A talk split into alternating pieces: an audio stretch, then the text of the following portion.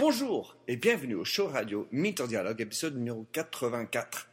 Cet entretien est avec Céline Brugnon et Sandra Massio, les deux cofondatrices d'un nouveau concept novateur, My Beautiful Dressing.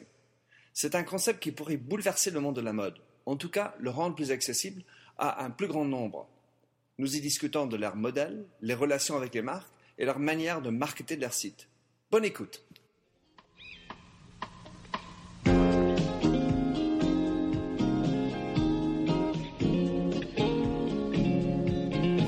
Bonjour et bienvenue sur l'émission radio téléchargeable Minter Dialogue où on parle des marques, de l'Internet et les nouvelles technologies.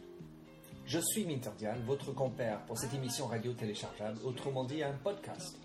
Je suis auteur du blog minterdial.fr où vous trouverez les show notes pour l'entretien qui suit, avec l'ensemble des sites et des liens cités dans l'émission.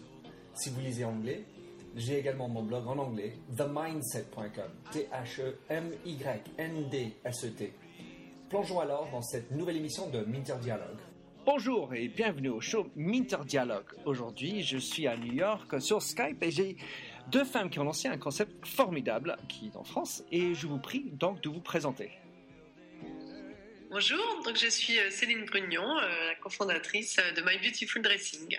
Et Sandra Massio, euh, donc euh, aussi cofondatrice. Et managing director. Oui, oui. Voilà, c'est ça.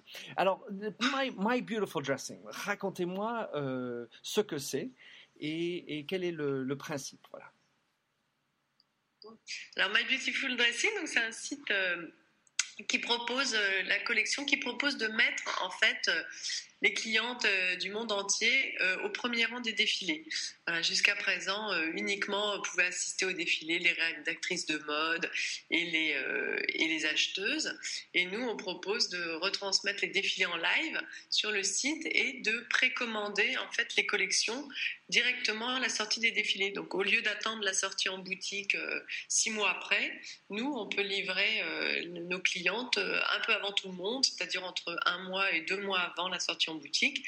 Et surtout, euh, euh, nos clientes ont les, mêmes avantages qu'une acheteuse, c'est-à-dire qu'elles peuvent vraiment avoir euh, la pièce qu'elles souhaitent, dans la taille qu'elles souhaitent, dans la, dans la couleur souhaitée. Voilà, être sûr de pouvoir avoir tous les modèles d'une collection. Alors, est-ce que ce serait juste d'utiliser le mot la démocratisation de la mode, enfin de la, la, haute, haute mode? Oui, tout à fait. C'est- la démocratisation de la mode, puisque comme Céline vous l'a expliqué, c'est vraiment ouvrir au plus grand nombre euh, cet accès euh, vraiment exclusif normalement aux rédactrices de mode et aux journalistes. Donc c'est tout à fait le cas. C'est vraiment, euh, on, on se positionne en fait comme une acheteuse professionnelle. Nos clientes sont le grand public, la cliente finale, mais on, voilà, on lui, on lui permet de commander six mois avant ce qu'elle portera euh, la saison prochaine. Donc c'est vraiment une démocratisation, tout à fait. Et comment est arrivée l'idée? C'est né où?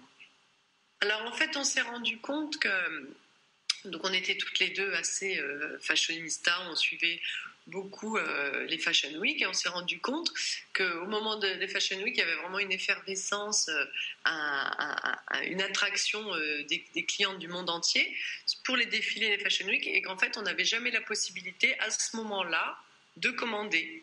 Et en discutant avec les créateurs, c'est vrai que c'est vraiment dommage parce qu'on voit les défilés, ils seront transmis partout à la télévision, dans la presse, et euh, il n'y a aucune solution, mis à part euh, venir dans une boutique euh, dans six mois ou huit mois pour retrouver, pour essayer de retrouver la pièce, et souvent n'était pas forcément produite.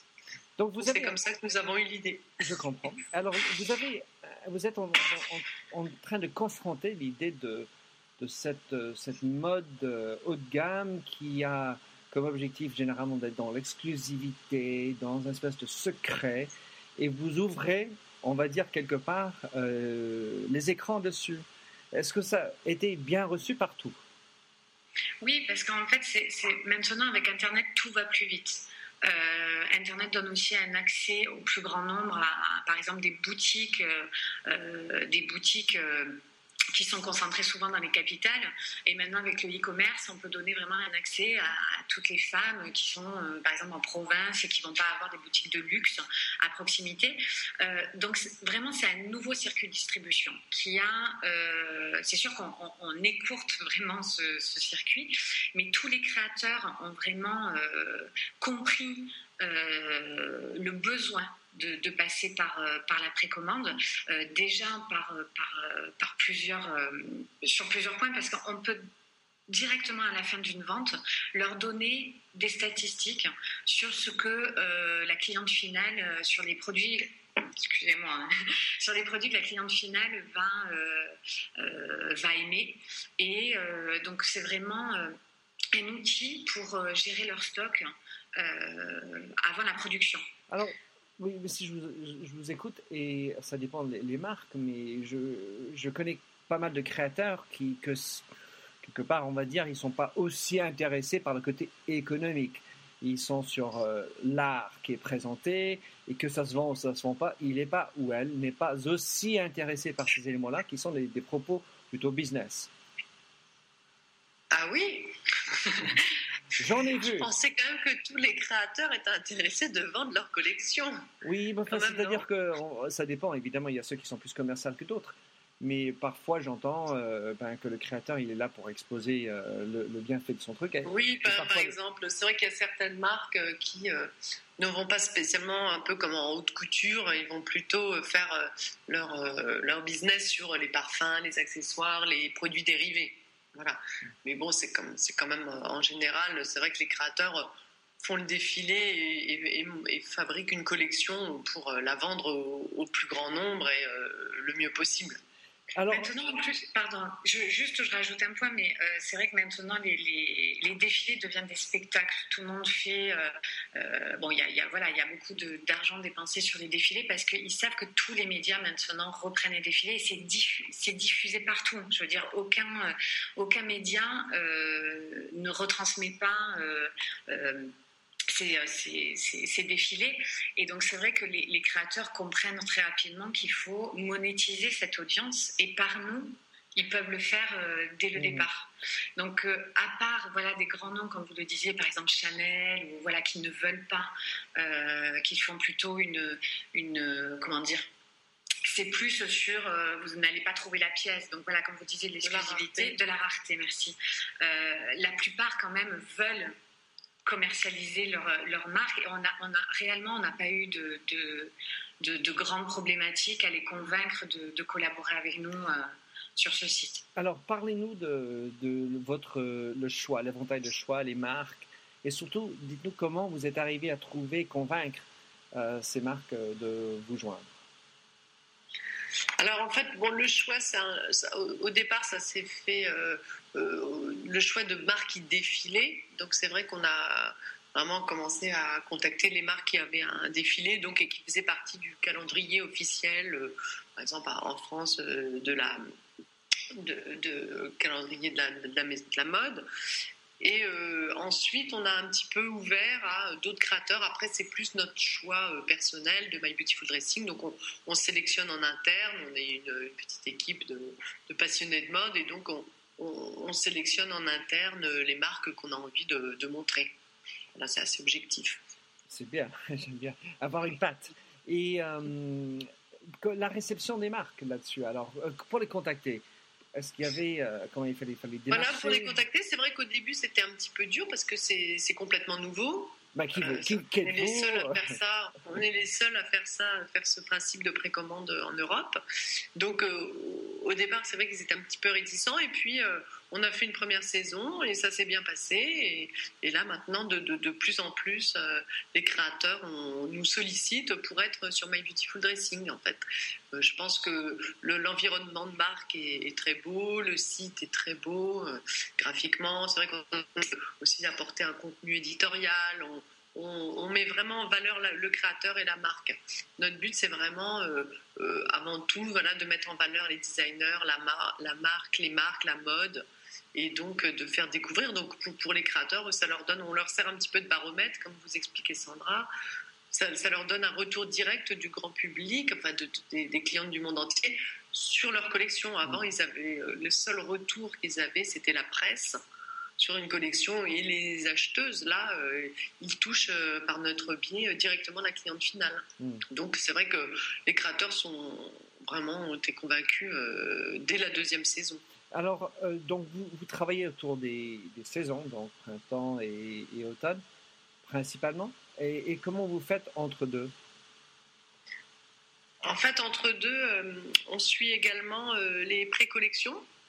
Donc maintenant, c'est vrai qu'il n'y a plus seulement que euh, printemps, été, automne, hiver. Il y a entre deux les resorts, les pré-collections. Donc ça fait déjà un double double pour l'année. Et puis maintenant, on suit de plus en plus les Fashion Week émergentes comme Sao Paulo, Moscou, Berlin.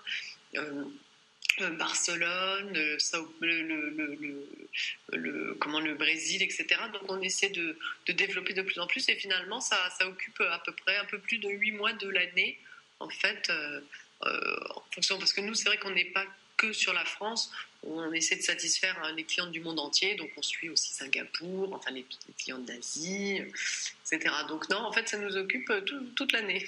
Et après, en fait, on a couplé cette offre avec une offre en boutique euh, qui propose la collection des, euh, la collection en fait qui est actuellement en boutique avec une livraison en 48 heures, 48 heures, 72 heures dans le monde entier. et ça, c'est par, par un accord avec les créateurs que nous avons euh, lors des Fashion Week et qui euh, donc nous, nous aident à, voilà, à communiquer sur, leur, sur leurs pièces, à les mettre en vente sur le site. Alors, euh, question plutôt par curiosité. parce que si on n'est plus, en effet, sur les deux grandes collections de l'année, il y a des collections tout au long de l'année, ce qui est mieux pour votre rythme de, de travail. Mais est-ce que vous arrivez à à cerner des, des, grandes tendances finalement Ou est-ce qu'il y a un lissage dans ces éléments Il y a un peu de tout? Comment est-ce que vous, vous décriez? Parce que vous avez quand même une vue, une vue spéciale de pouvoir voir le monde entier, tous ces différents euh, événements. Ben, on voit quand même clairement se, se, détacher quand même des grandes tendances. Après, c'est vrai que en fonction euh, des pays, ça peut être assez différent parce que certains créateurs, euh, par exemple, vont défiler euh, à la Fashion Week de Paris, mais également à la Fashion Week de Singapour. Et donc, c'est vrai qu'on note des collections assez différentes qui sont faites plus pour euh, des une clientèle asiatique. voilà, c'est aussi, ça peut être aussi ciblé évidemment que la Fashion Week de Sao Paulo, c'est complètement différent de la Fashion Week de New York c'est vrai que c'est euh, voilà, on va avoir des choses euh, un peu différentes, mais c'est vrai qu'on voit quand même, on arrive à, avoir des tendances, des grandes tendances se détacher. Comment est-ce que vous, quel est le modèle économique? Comment est-ce que vous gérez les stocks, les prix? Comment expliquez-nous euh, cet aspect-là. Alors, comme, je vous l'ai expliqué, en fait, par rapport aux, précommandes, nous n'avons pas de stock puisque nous achetons uniquement ce que notre clientèle euh, nous commande. Mhm. Donc là-dessus, euh, une fois, en fait, alors le système est le suivant la cliente va précommander euh, de suite après le défilé l'article qu'elle souhaite en versant un acompte de 50%. Une fois la vente terminée, euh, sur le site, elle dure à peu près entre une semaine et, 15 jours. Une fois la vente terminée, nous passons commande au créateur. Lui part en production. Cette, euh, durée de production est environ de trois mois. Euh, et ensuite, nous livre nous, nous, récoltons les autres 50% du, montant et nous livrons notre clientèle. Donc c'est vraiment, nous n'avons pas une logistique à, garder du stock sur place pendant des semaines, pendant des mois. C'est mhm. vraiment, on, contrôle la livraison du créateur et on livre immédiatement la cliente. c'est oui. C'est léger comme ça. Tout à fait. Et vous avez euh, donné donc euh, le free shipping, euh, la, livraison gratuite et particulièrement en, donc en France, euh, et ensuite, même jour pour Paris. Combien est-ce que c'était difficile, facile de, mettre en place ce, ce dispositif? Ah ben C'est assez, simple. En fait, euh, nous offrons en effet la livraison et le retour gratuit euh, pour la France.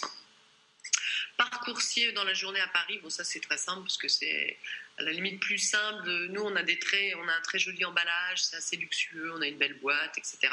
Donc c'est plus simple de l'envoyer par coursier euh, ça, que de que de l'envoyer par voie postale, etc. C'est quand même plus mhm. pratique. Et puis ensuite, pour tous les autres pays, nous avons euh, une livraison payante vraiment au minimum et un retour gratuit. Et, et, au niveau des retours, où est-ce que vous en êtes? Comment ça se passe?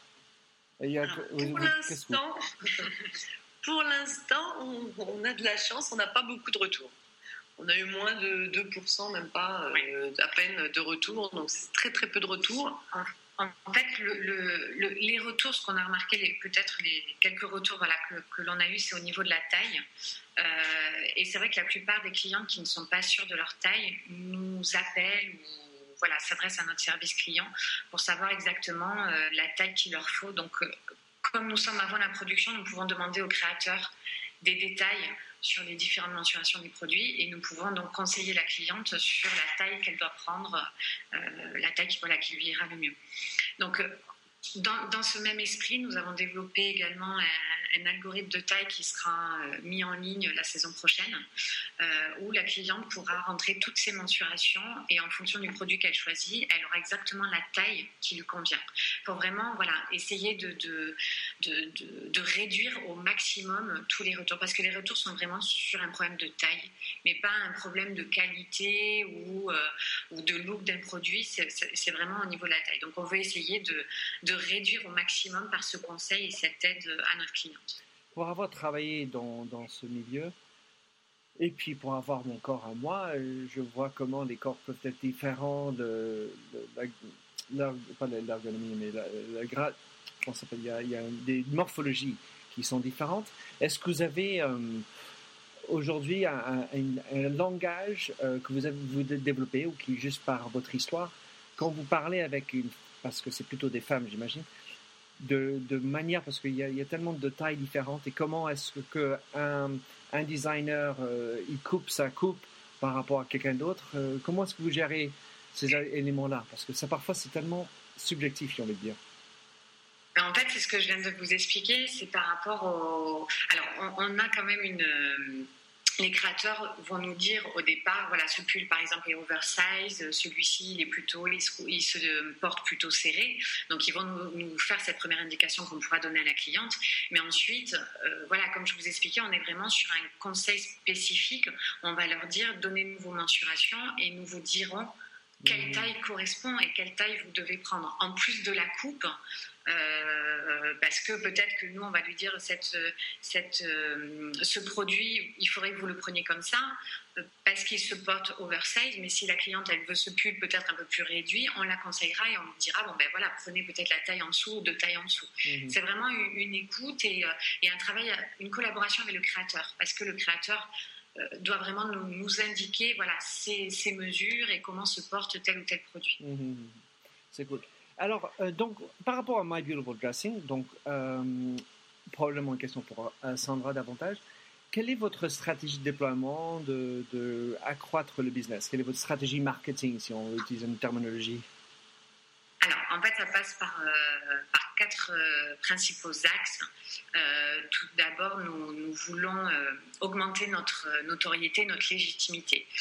pour ce faire, on, on collabore en fait avec des attachés de presse qui euh, donc communiquent autour euh, de la Fashion Week, de la précommande et qui peuvent nous apporter voilà ce côté légitime et donner confiance en fait aux clientes de précommander sur le site et d'expliquer également notre concept parce que comme on vous a dit voilà c'est nouveau ce circuit de distribution et donc en fait il faut éduquer la cliente et lui, lui apprendre ce que c'est euh, la précommande, parce que bien évidemment, il va falloir qu'elle attende trois mois.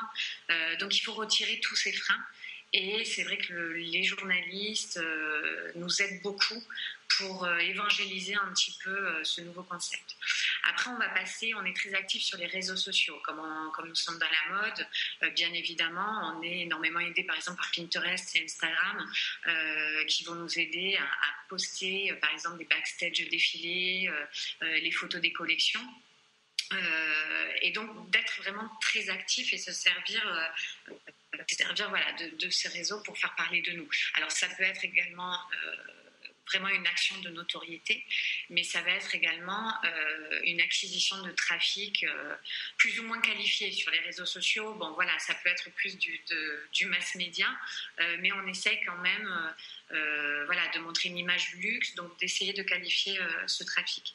Après, on, a mis en place euh, plusieurs partenariats avec également des plateformes d'affiliation, avec des médias, pour pouvoir vraiment s'adresser à cette clientèle qui est une clientèle. J'ai souvent euh, l'envie de dire clientèle de niche, mais euh, euh, c'est vrai que c'est une clientèle, on, s'adresse à une femme qui a à peu près entre 30 et, 50 ans, même 25-50 ans, CSP+, et qui est pas forcément une, voilà, une parisienne ou une new-yorkaise qui a accès au magasin, comme je vous disais tout à l'heure. C'est quelqu'un qui est peut-être un peu plus retiré, qui n'a pas les voilà, les, magasins, donc il faut réussir à vraiment euh, contacter cette cliente-là. Et de faire du mass média, ça ne nous intéresse pas. Euh, voilà, c'est pas notre objectif à court terme. C'est vraiment de contacter des clientes euh, qui peuvent potentiellement convertir sur le site. Plutôt du PQ. PQ, PQ Tout à fait. Voilà. J'ai toujours du mal avec cette expression. Et, et puis, est-ce qu'il n'y a pas aussi un phénomène de, de personnes, parce que je, je, le vois en tout cas dans mon petit réseau, de femmes qui sont pas contentes de l'expérience en magasin et donc euh, même si elle va vivre à Paris ou à, New York, elle va se dire ben, je préfère de le faire à distance. Est-ce que vous en avez aussi de, de ça? Oui, on en a aussi parce que c'est vrai qu'on on voit une femme qui est très active, qui travaille beaucoup, elle n'a pas envie d'aller faire du shopping, elle n'a pas le temps, ou elle a envie, mais elle n'a surtout pas le temps. Et là, on voit arriver des commandes de femmes, par exemple de Londres, euh, à minuit, euh, voilà, des femmes très actives, elles se couchent, elles, vont, font leur shopping tranquillement dans leur lit. Euh, elles voient un magazine, il y a aussi le, voilà, elles voient une, elles voient une fashion week, elles voient un magazine, hop, elles vont directement, elles commandent. C'est instantané. C'est vrai, c'est un peu l'instantané. Donc euh, voilà, il y a aussi cette clientèle-là. Alors, au total, vous avez une clientèle euh, combien français par rapport à l'international?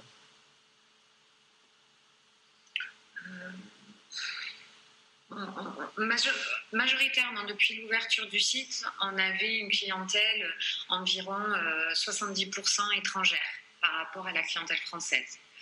Euh, donc, principalement acquise via les réseaux sociaux, puisque nous n'avions jusqu'à présent fait aucune communication autour du site. Nous avons commencé, comme je vous l'ai dit, avec euh, une attachée de presse en France, et donc nous avons vu sur la dernière Fashion Week qu'on était autour, on avait bien remonté, on était autour de 45% françaises et 55% internationales. Mais là, comme je vous expliquais, nous allons mettre en place une, stratégie marketing à partir du, mois prochain où nous ciblons principalement la clientèle est à l'international.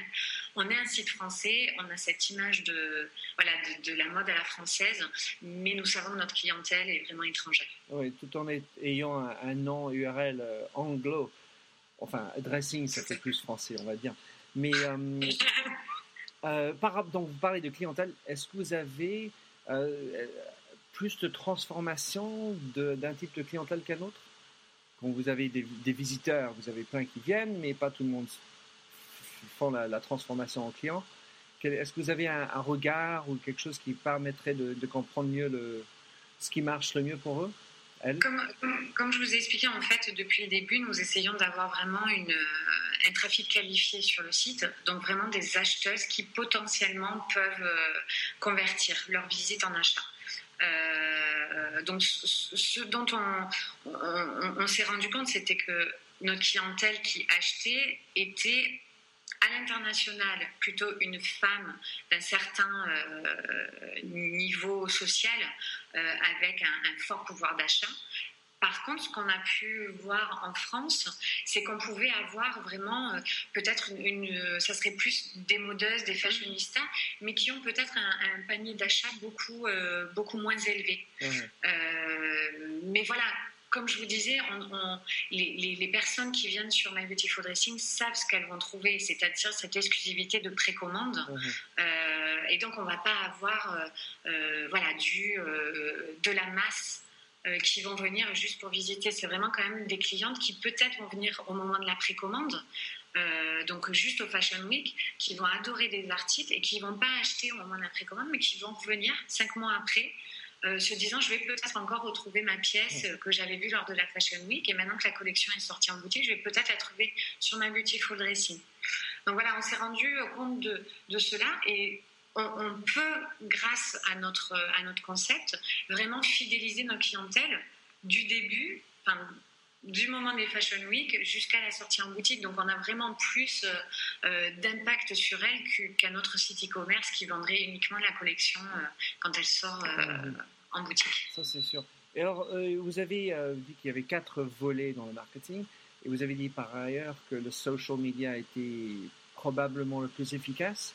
Est-ce est que c'est vrai ça, juste pour confirmer Et ensuite, de dire sur les médias sociaux, vous avez noté euh, Pinterest en particulier, mais est-ce que si quel est quel, quel, quel euh, conseil vous pouvez donner à quelqu'un, pas forcément dans la mode parce que je ne sais pas parler des secrets d'État ou aux autres, mais qu'est-ce que vous pourrez dire qui est qu'est-ce qui est le, moyen le plus fort en termes de, de travail marketing dans les médias sociaux? Alors, euh, quand, je, quand je vous disais les médias sociaux sont, sont en fait, je, à l'international, puisque nous n'avons pas fait de communication, c'est vrai que les clientes viennent euh, grâce au référencement, par des recherches Google, par le référencement du site, mhm. mais également par les médias sociaux. Après, nous, nous allons travailler pour les recruter d'autres euh, manières, avec des opérations spéciales, avec des affiliations, comme je vous disais, ou de la presse. Vous faites euh, du retargeting aussi? Oui, tout à fait, tout à fait. Euh, voilà, on a tout toute une stratégie euh, qui, va se, qui va se mettre en place dans les mois à venir. Euh, après, un, conseil, moi je, ça serait donc un conseil par rapport à des, des sites e-commerce ou par rapport à... Oui, des gens qui veulent utiliser les médias sociaux pour driver leur business, que ce soit e-commerce ou pas. Il faut être, de toute façon, sur les médias sociaux pour, pour, pour, que votre pour que les adhérents, enfin les fans, euh, vous voient, il faut communiquer perpétuellement, c'est-à-dire quotidiennement, donner des, nouvelles infos, donner. Ils veulent de l'exclusivité sur les médias sociaux, c'est ça. C'est ça. C'est pour ça que je vous disais par exemple sur Instagram et Pinterest, ce qui marchait, c'était par exemple les backstage, mmh. les célébrités qu'on peut voir au premier rang des défilés. C'est vraiment des infos, euh, voilà, exclusives. Et voilà, quotidiennement, leur donner ces nouvelles infos. Alors c'est sûr que par exemple, euh, si vous donnez des infos qui sont reprises euh, par euh, tous les médias, je pense que là, ça, voilà, ça sert pas à grand chose. Il faut vraiment être le premier à poster et à donner sa version exclusive de ce qui s'est passé. Voilà. Alors comment est-ce que vous êtes structuré pour travailler sur les médias sociaux? Donc dans le, le en interne, vous avez community manager, agence, vous, comment ça se passe? Non, non, nous, travaillons en fait avec un community manager en interne qui est vraiment dédié euh, euh, à, tous les réseaux sociaux sur lesquels nous sommes et donc qui passe sa journée sur euh, les posts. Voilà, c'est vraiment un, un, poste à temps complet. C'est sûr. Et alors, quand cette personne prend des vacances? Elle ne prend jamais en vacances. Pas sûr. Ne prend pas en vacances. Nous sommes une start-up. Oui. Il ne faut pas partir en vacances. et, vous, est-ce que vous participez dans le regard des tweets? Est-ce que comment ça se passe? Vous avez programmé à des heures particulières par rapport à votre audience? Alors, on, on, programme pas en fait. Euh, puisqu'on s'est rendu compte, euh, voilà, la petite, euh, la petite info, c'est que quand on programme des posts, nos, statistiques, par exemple sur Facebook, déclinent. Oui, oui, ils, prennent en, ils prennent en compte vraiment tous les aspects. C'est vrai, quand on programme un post, voilà, il est moins vu par, nos fans.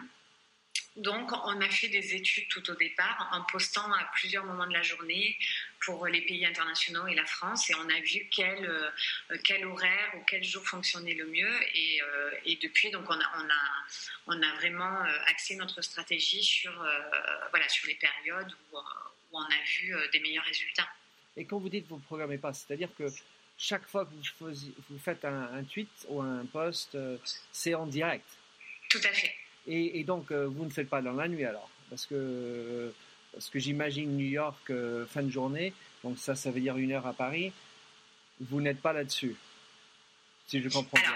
Pour, le moment, non. Alors, comme je vous ai dit, la community manager ne prend pas de vacances, donc si en plus je la faisais travailler. Ah, bah oui, non, mais par exemple, quand il y a vraiment des, euh, des, informations, quand on, quand on suivait les Fashion Week à New York, par exemple, là, forcément, on postait un peu plus. On, on, programme plus. On, on, essaye, dans la majorité des cas, de pouvoir poster en direct. Mais voilà, comme vous le dites, sur certains pays, on, est obligé de programmer, puisque voilà, le, le décalage horaire ne nous permet pas euh, d'être actif 24 heures sur 24 et pour euh, surfer sur Sephora euh, le week-end? Oui, tout à fait, le week-end également. Donc, euh, vous avez quelqu'un qui poste en direct le week-end aussi. Est-ce que, est que, le week-end est, plus ou moins fort en termes de trafic, enfin en termes de engagement, etc. sur les réseaux sociaux? On, a plus remarqué en fait euh, les jours comme le mardi et le jeudi qui sont vraiment euh, deux journées où le trafic euh, est beaucoup plus fort. le week-end, c'est vrai que là, bon, on, va rentrer en, France dans l'hiver, donc on va avoir, je pense, plus d'impact le samedi, c'est plus le, jour que le dimanche. mais c'est vrai, jusqu'à présent, les beaux jours, je pense qu'on a eu moins voilà, de trafic le week-end que la semaine. C'est ce qu'on a pu repérer ces derniers temps. Et le mardi et le jeudi, vous avez une explication? Alors écoutez, je... alors l'explication. non, mais c'est parce que le mercredi, il y a, euh, tout le monde euh, enfin, euh, s'occupe des enfants, ou je sais pas. Voilà, le lundi, c'est la reprise, et le vendredi, on pense au week-end. Voilà, voilà, c'est rigolo. Non, mais c'est pour rire. mais bon, je vous remercie beaucoup d'avoir participé, de me rejoindre sur le, le podcast. Dites-nous, euh, vous avez, vous avez, on a parlé juste avant, euh, vous avez une idée de, quelque, une offre pour les auditeurs. Est-ce que vous pourriez nous décrire ce que pourrait être cette offre? Alors, on pourrait proposer, euh, par exemple, aux cinq premières personnes à se connecter, de, de, de, leur faire une remise de 30% sur tout le site. les cinq premières personnes qui tweeteraient euh, le, concept un petit peu du site. Euh, euh, voilà, My Beautiful Dressing propose de précommander les collections à la sortie des défilés. Voilà, le petit tweet. Avec, on, va, leur demander de faire un hashtag pour se reconnaître. Tout à fait. Je mettrai ça dans les show notes après. Donc on, organisera. Donc si vous voulez, vous allez sur les show notes pour récupérer le moyen de gagner les 30%. Et enfin, question pour vous, Céline et Sandra, comment est-ce qu'on peut vous contacter, vous suivre, savoir plus sur vous? Ben, Sur le site directement, euh, dans Contact, euh, il y a de, euh, voilà, il y a tout sur donc mybeautifuldressing.com. Vous avez tous les, toutes les informations. Parfait. All right. merci beaucoup. Sandra, Céline, merci à vous. Belle journée. Bonne continuation. Merci de nous avoir rejoints sur cette émission de Minter Dialogue, le podcast du digital marketing en français. Vous trouverez les show notes sur minterdial.fr vous pouvez également vous souscrire à mon show Minter Dialogue en français sur iTunes, où vous trouverez d'autres émissions dans cette série d'entretiens d'hommes et de femmes de l'Internet en France, dont des personnages comme Vincent Ducret, conseiller Internet au gouvernement et créateur du Hub Forum, Jacques Land de Laura Merlin, Marc Rougier, président et cofondateur de Scoopit, Gilles Barbier, PDG de Dimaou, ou encore Eric Blo, PDG d'Awakit. Sinon, vous pouvez me suivre sur mon Twitter français, MDIALFR, ou bien sur MDIAL, où je tweete en anglais. Enfin, vous pouvez aussi me retrouver sur mon site anglophone, themindset.com, T-H-E-M-Y-N-D-S-E-T, où j'écris sur les enjeux des marques et le digital marketing. Faites du podcasting, c'est une nouvelle forme de consommation de médias. C'est pratique, c'est mobile. S'il vous plaît, partagez ou tweetez si cette émission vous a plu. Bonne continuation, où que vous soyez en train de l'écouter.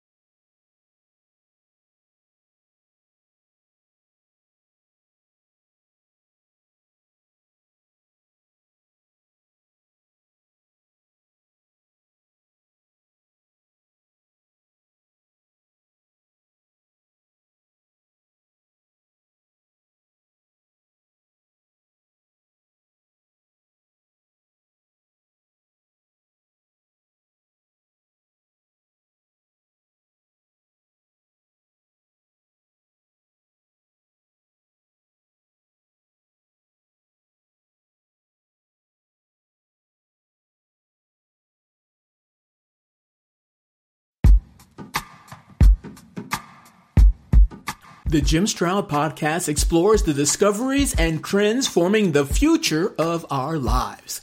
Brain to brain communication, robot bosses, microchip implants for workers, and artificial intelligence replacing human workers are all happening now. If you want to know what's happening next, subscribe now to the Jim Stroud podcast.